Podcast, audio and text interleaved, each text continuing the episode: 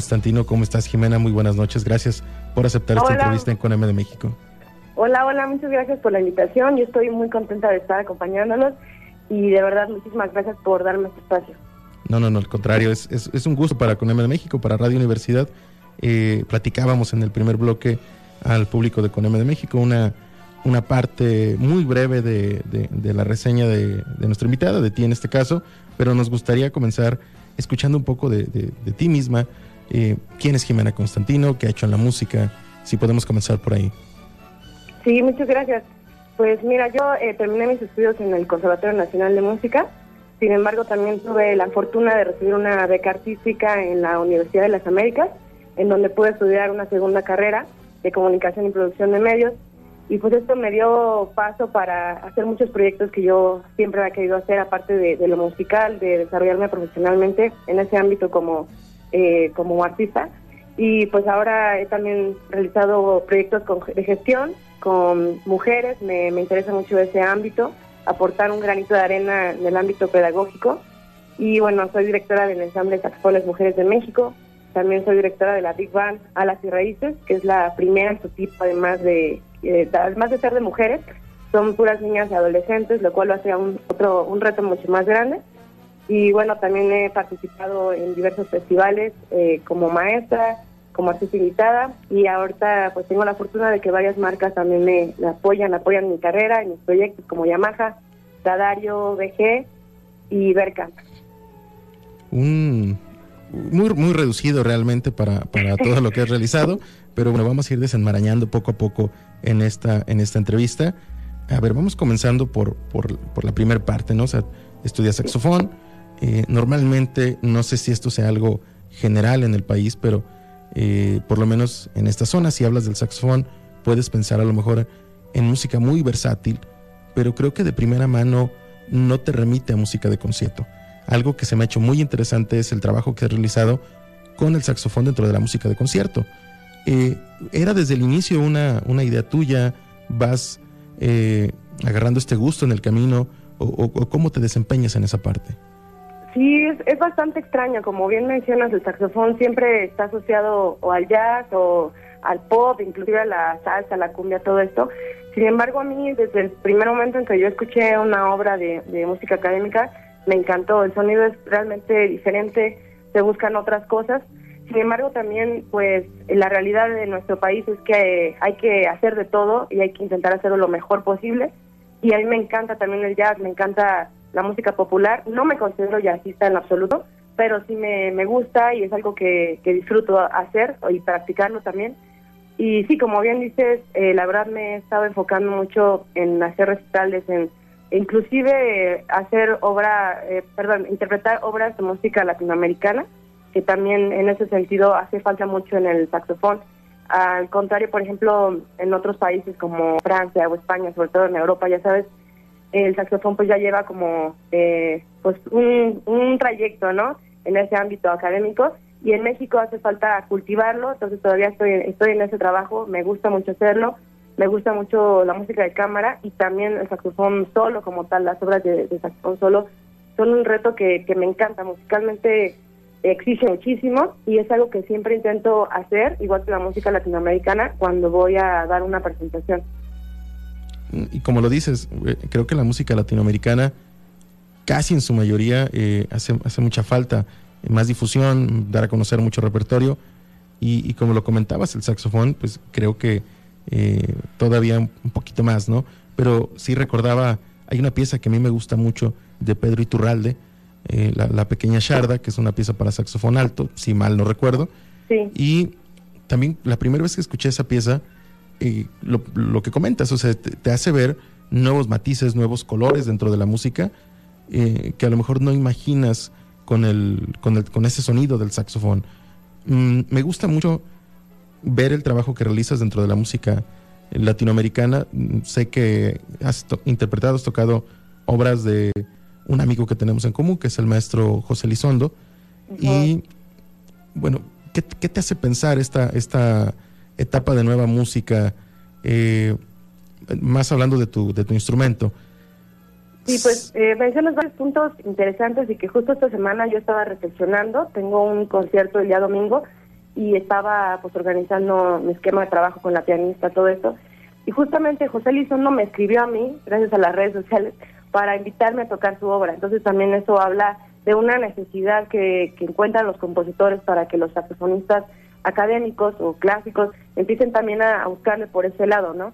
Es, es diferente, como bien dices, el ambiente eh, ante la música popular, pero hay muchísimo por donde escarbarle, ¿no? Yo creo que es un ámbito virgen realmente y hay un montón de música. Y por otro lado, comentas de Las Yardas, que es una obra bastante icónica del saxofón, justamente porque es una obra virtuosa, pero más allá del virtuosismo encuentra una versatilidad en cuanto a efectos que se pueden realizar en el saxofón.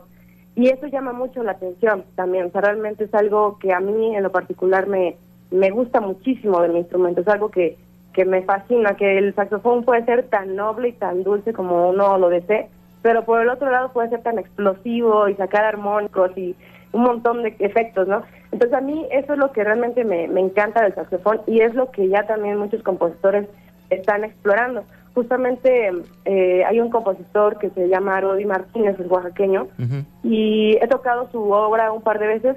Justamente él busca eh, que todo esta eh, folclore ¿no? oaxaqueño se impregne en el saxofón. Entonces uno dice, ¿cómo haces eso? no ¿Cómo haces eso sin llegar a que sea eh, pues la música tradicional que ya tienen ellos? no Eso es lo interesante, cómo no se pierde la línea académica y sin embargo se va al lado también explosivo de buscar efectos, colores. Entonces yo creo que realmente es cuestión de que empecemos a buscar eh, que el público tenga esa apertura y claro, también irlo presentando así para que el saxofón empiece a ser un poco más aceptado si lo queremos ver de esa forma, ¿no? Somos, somos los patitos feos de la música académica. yo, yo digo que sigue siendo la viola, ¿eh? podría ser, podría ser. una, una pregunta, ¿ha sido ha sido complicado este, este proceso de a lo mejor eh, redescubrir el sonido del saxofón en esta música de concierto o, cómo lo ha aceptado el público? Yo creo que no ha sido complicado. De hecho, el año pasado fui a Colombia a un festival y toqué una de estas obras de Arodi, que está llena de un montón de efectos, dice, dice mi papá, de sonidos raros, ¿no? De, dice de la muerte del gansofón, de hecho te lo digo así abiertamente, así lo dice. Y este y realmente la gente cuando acabas de tocar, o sea, como que te ya acabas y terminas así como, este, ya pueden aplaudir, ¿no? Y realmente la gente yo creo que se queda como en shock, o sea, no saben qué hacer, o sea, no saben si ya acabaste. Y eso es lo padre, porque realmente ahí estás realizando que la gente esté teniendo una catarsis, porque no sabe cómo reaccionar. Y eso a mí es lo que se me hace interesante. También digo, hay música eh, muy bonita, muy tonal, ¿no? Inclusive de, eh, del mismo Elizondo, ¿no? Que es otra cosa totalmente y, y, es muy amable, la gente lo, lo digiere rápido. Y está padre, yo creo que hay que ir campechaneando, ¿no? El repertorio para también ir, metiendo cosas cada vez más complicadas. Sí, eh, tienes toda la, razón. Algo muy interesante lo que platicabas, mm, leyendo tu, tu, reseña, tu currículum, mm, me doy cuenta que has tenido la oportunidad de representar a México, de llevar música a distintos países. Esta parte, ¿cómo ha afectado tu, tu, carrera personal, cómo ha afectado tu, tu música, porque bueno, no es lo mismo a veces dar un concierto eh, con un público que ya conoces a ir a descubrir un nuevo público y no sé si te pasó, pero esta parte de pensar, bueno, voy a llevar música a lo mejor mexicana, latinoamericana, ¿qué quiero presentar? ¿Qué cara quiero mostrar? ¿Qué música quiero llevar? ¿Cómo ha sido este proceso? ¿Cómo ha afectado en tu carrera el poder visitar estos países?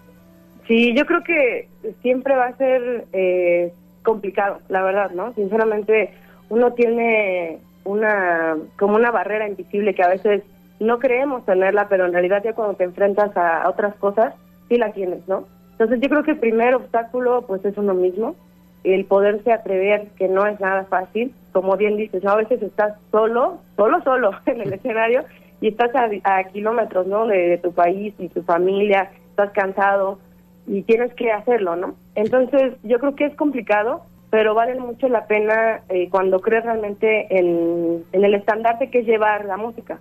Realmente no lo estás haciendo como yo quiero que vean a Ximena, sino yo quiero que escuchen mi música. Yo siempre lo, lo he visto de esa forma y al verlo de esa forma creo que es algo muy noble y la música siempre te responde de la misma forma. Entonces yo creo que ante todo siempre hay que llevar eso, que la música es primordial y hacerlo de la mejor manera y estar orgulloso también, ¿no? Porque tanto estés como en Europa o en el mismo Latinoamérica, pues es algo distinto, aunque por ejemplo si estás en Latinoamérica sí hay algunos ritmos que son muy eh, similares, ¿no? Inclusive te pueden decir, no, pues esto parece una, eh, no sé, una chilena o mil cosas, ¿no? Es música un poco más similar, pero aún así estás llevando tu misma música a públicos diferentes y creo que eso, eso es lo, bonito de la música. Y aprovecho para decirte y comentarle al público que en junio voy a estar en el Festival de Bellas Artes Cali, en Colombia otra vez, y voy a estar tocando de solista justamente una obra de una compositora mexicana también. Qué, qué, qué maravilla, muchas felicidades. Agradezco el, la, mención en el, en el programa. Y bueno, la verdad, el público de Colombia es, es un público maravilloso, ¿no? Es, es un público cálido y, y, creo que será un excelente, un excelente concierto. Sí, muchísimas gracias. Mira, vamos a cerrar este primer bloque, vamos a regresar a, un, a una segunda parte de la, de la entrevista. No, no me quiero ir eh, muy adentro todavía, pero creo que en el siguiente bloque vamos a poder tocar algunos temas eh, muy interesantes todavía de tu trayectoria, de tu música. Y bueno, vamos a este, a este corte en Coname de México Radio y regresamos con Jimena Constantino. Gracias.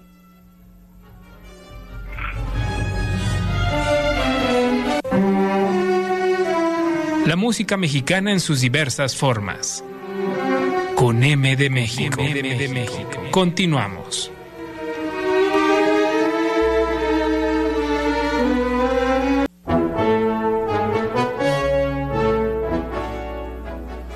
regresamos en Coneme de México Radio para las personas que están justo uniéndose a nuestra transmisión, bien sea a través del 94.3 de FM, a través de nuestras redes sociales o a través de la página de, Facebook que estamos transmitiendo esta entrevista. Eh, estamos hablando con Jimena Constantino, saxofonista, gestora y bueno, muchísimas más cosas en la música eh, en México. Jimena, continuamos contigo, platicábamos un poquito fuera del aire algunos detallitos de, Colombia, del desarrollo musical, del desarrollo de festivales. Y, bueno, creo que también esto implica mucho a veces el trabajo de, ciertas personas. Y creo que en México algunas de estas personas ya las hemos tenido en Colombia de México, pero nos faltabas tú. Eh, lo que se ha visto en, redes o lo que podemos ver en redes eh, de tu trabajo ha sido, me gustaría casi casi utilizar la palabra, bueno, no, no sé si me estoy yendo muy lejos, pero como un activista de la música también. Eh, veo que te has desempeñado mucho el desarrollo musical en, el tema de género y me gustaría que nos platicaras un poquito de estos proyectos también muy interesantes como es el ensamble de saxofones Mujeres en México, como es eh, esta band, se me fue el nombre ahorita, una, una la disculpa, Big Band. la Big Band. Sí. Si nos pudieras platicar un poco de estos proyectos que, que, que estás realizando también. Sí, primero mencionarte que no es la primera vez que me dicen que soy activista también. Yo la verdad no me considero activista. Eh, creo que es una, una palabra muy muy grande que yo todavía la verdad no, no alcanzaría a llenar. Yo la verdad lo que yo hago, mis proyectos que hago con perspectiva de género, las hago porque siento la necesidad de hacerlos. Eh, no busco, y ojalá que me equivoque, ¿no? Pero no creo que generen un gran, gran cambio así como otras personas, ¿no? Que realmente están en la lucha con las leyes y todo eso sin embargo, yo creo que desde lo que yo puedo hacer, que es lo pedagógico y lo musical y, la gestión, pues creo que ese es mi aporte y lo hago de todo corazón y por lo que por lo que yo creo, ¿no? Y en ese sentido, justamente eh, del ensamble, como bien mencionas, eh, la verdad es que vi una necesidad, una necesidad que cuando pues yo empecé en la, en la escuela, en el conservatorio, pues era una niña solitaria como muchas otras chicas que seguramente se identifican, en donde está lleno de compañeros, ¿no? Muchas veces, desgraciadamente, pues sí, eh, con poca educación estos compañeros, porque no hay otra forma de decirlo, y tú como mujer pues te sientes sí un poco pues extraña, más cuando estás chavita, ¿no? Sobre todo, ya cuando creces pues vas agarrando un poco más de carácter y sabes cómo defenderte. Pero sí, al principio es complicado y justamente creo que mis agrupaciones, lo que yo intento es generar espacios pues libres de esa violencia no busco generar un espacio en donde la flojera tenga espacio, o sea, eso sí no, o sea, no, para nada, sino más bien generar un espacio en donde nos sentamos cómodas, donde podamos hacer música eh, sin el temor a, que pasen eh, acontecimientos como han pasado desgraciadamente, Y yo creo que eso es primordial para que más chicas se empiecen a integrar y más chicas se animen a estudiar de forma profesional la música, para que no vean el camino tan, tan complicado, ¿no? El sentirte acompañada, el saber que, que sí existen más mujeres músicos, el saber que eh, hay referentes, creo que eso es lo que hace mucha falta y creo que las marcas también forman parte importante de esto, ¿no? Más allá de que, de que a mí me hagan artista o no, o que me den o no, yo lo veo muy padre porque en un futuro pues van a decir, mira, pues ella pudo, entonces yo también voy a poder. Y eso va a generar una cadena de ayuda. Yo lo veo de esa forma, ¿no? Eh, de igual manera, el hacer, como te digo, estas agrupaciones en donde las chicas pueden desarrollarse, pueden no tener miedo, en donde, claro, la música pues va a estar al principio de todo, ¿no? Eh, creo que es muy importante y eh, de esta forma también eh, generar empatías, generar visibilización, generar espacios, generar trabajos. Pero estos trabajos me refiero, no como muchos también, que no voy a mencionar nombres, pero sí lo, lo menciono de una manera abierta, en donde el ser mujer lo agarran de una manera contraria. y, desgraciadamente yo lo, lo he visto, lo he vivido y me he apartado totalmente de esos ambientes en donde hay agrupaciones de música popular sobre todo, en donde esto que te comento del respeto, de buscar eh, espacio, todo eso se cambia, o sea, cambia, a, se vuelve una, ¿cómo decirlo? Eh, no sé cuál sea la palabra, una proyección en donde la mujer es un objeto, o sea, realmente se está vendiendo. Claro. Yo la verdad no voy con eso, habrá quienes sí, yo no voy con eso, porque eso no va a generar un cambio a futuro en nuevas generaciones ni en otras mujeres. O sea, lo único que va a generar en el momento, en la inmediatez, es dinero. Que digo, el, dinero siempre hace falta, ¿no? Pero pero no va a generar un cambio a nivel artístico, a nivel social. Entonces creo que sí hay que poner un ojo y una atención en eso, ¿no? Cuando los proyectos con perspectiva de género se hacen realmente para sembrar una semilla que quizás yo ni siquiera alcance a ver, a cuando se agarra de pretexto el hecho de sea, que es una agrupación de mujer para ir y venderla en un antro, para ir y venderla donde todo el respeto, eso pues se pierde, ¿no? Y, me atrevo a decir que en el tema que decías al inicio de, de, este, de esta respuesta que me das maravillosa, donde dices, no sé si, a lo mejor me equivoco, pero no sé si esto tenga los, los, vaya a lograr grandes cambios, ¿no? Yo, yo me atrevo a decir que, que sí te equivocas, porque creo que está generando ya cambios, pero sí creo que a futuro va, va, a ser un detonante. Y, no creo ser el único que, que se da cuenta de, de, esto, de la labor que realizas. No, no, creo que seamos a lo mejor un grupo de conocidos tuyos que a lo mejor pensemos que, que lo está realizando. Porque también como me, robaste las palabras, el hecho de que las marcas, como bien lo dices, no, no simplemente es el te dan, sino más bien tengas el respaldo de, estas marcas ya. Habla de, del trabajo, pero también habla de, que viene algo a futuro para, para, ti y para estos proyectos. Entonces, creo yo que, son un gran cambio para la música en, en, México y más en un tema de, perspectiva como tú lo estás realizando. Entonces, en ese caso, pues yo creo que sí, más bien esperemos que te equivoques con eso que piensas y que sea un, gran detonante. Pues muchas gracias, la verdad es que yo pienso que a veces cuando las cosas las hacemos sin, ¿cómo decirlo? Pues de corazón, ¿no? Lo haces sin esperar nada a cambio, a veces, como bien dices, puede ser que menorice el trabajo que se hace, que no soy nada más yo, también eso es importante, ¿no? Este, siempre hay un equipo atrás y yo creo que pues lo importante es hacerlo, no no importa si nos nombramos activistas o nos nombramos X o Y, yo creo que lo importante es hacerlo, ¿no? Sí, lo importante es que está realizando el trabajo, se está haciendo la música y, eso a final de cuentas pues es, es una gran labor, ¿no? Sí, gracias. regresando un poquito al tema eh, musical, a todo este tema de los conciertos, a todo este tema de la, del, del, trabajo, de los resultados que estás teniendo, ¿cómo te sientes de después de años de trabajo, después de años de picar piedra? Porque esto, bueno, creo que es la historia de todos los que poco o mucho hemos recorrido un camino dentro de la música. Eh, ¿cómo, te sientes ahora ya de recientemente ser artista Yamaha, eh, ser artista Berkham? ¿Cómo te sientes? ¿Cómo, ¿Cómo resulta para ti esto? Híjole, me siento peor que antes, ¿no? no, sabes, sí un poco en el sentido de la responsabilidad. Es decir, yo la verdad, eh, cuando pues era chavilla, como todo el mundo no soñaba, así, ay, imagínate, ¿no? Y yo alguna vez le comenté a, mi mamá, ¿no? Imagínate que alguna vez, porque yo empecé a estudiar, este, además del saxofón en Berkamp, déjame te digo, uh, en las academias, sí. Entonces, yo decía, no, estaría padrísimo, ¿no? Pero ahora que ya lo tengo, la verdad es que ahora me da más miedo, porque es una gran responsabilidad. Una responsabilidad, claro. Sí, o sea, es no es ya llegué y, ay, está súper chido. Sí, está súper chido, pero para eso, para mantenerlo, para que no haya dudas ni siquiera en ti mismo, pues tienes que estar día y noche, ¿no? ¿Qué podrías comentar? Porque al final de cuentas con M de México, bueno, tiene un público muy variado, ¿no? Tenemos eh, público que es meramente eh, melómano, tenemos eh, músicos, tenemos a lo mejor estudiantes de, alguna carrera o estudiantes de algún taller de música. ¿Qué, comentarías para estas personas que están comenzando dentro del ámbito de la música y que a lo mejor al inicio siempre lo ves súper lejos, súper pesado, imposible? ¿Qué, podría comentar Jimena Constantino ya desde este punto en el que se encuentra? Sí, yo considero que si se te hace eh, pesado, déjalo. O sea, no, no es para ti. La verdad, así tan, tan brusco. Es decir, siempre hay un cansancio, ¿no?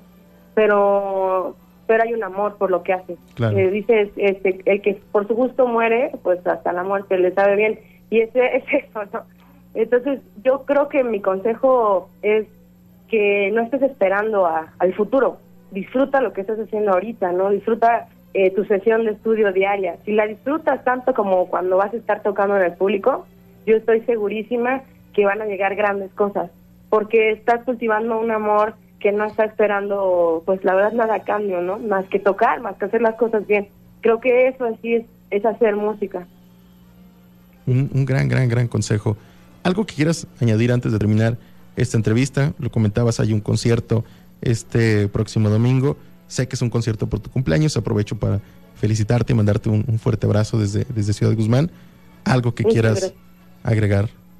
Sí, pues muchas gracias. Pues invitarlos a todos. Este próximo domingo vamos a estar en el Teatro de la Ciudad de Puebla tocando repertorio latinoamericano. Y bueno, también con mucho cariño se lo voy a dedicar a mis abuelos este concierto, a mis tres abuelos que, que tengo conmigo y que siempre me acompañan en mi corazón. Y pues también a mi familia, que precisamente porque es mi cumpleaños es un día especial para mí, para celebrar el amor, el apoyo que me dan y darles un poquito de, de regalo en ese sentido musical y también pues invitar a todos que, pues me sigan en las redes, a los que están estudiando saxofón. También ahora en TikTok, ando haciendo TikToks para enseñar a la gente saxofón, que me gusta mucho, y pues nada, que me sigan en las redes, estén pendientes, voy a también estar eh, haciendo algunas otras fechas en el Estado de México, también con la Big Band el próximo viernes, entonces todavía hay una agenda bastante movida estos meses. Compartiremos tus redes aquí en la, en la página del programa. Y bueno, también esperemos que algún día eh, te tengamos tocando por acá en, Ciudad Guzmán.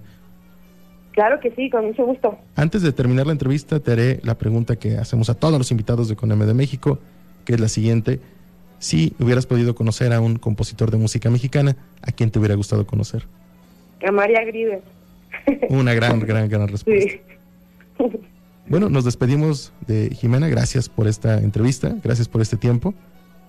Muchas gracias a ti, de verdad, este espacio ojalá que tenga muchísimo futuro y yo creo que así será. Y felicidades a, ustedes también. Muchas gracias y que tengas una excelente noche. Nos vamos un corte y regresamos en Conema de México Radio.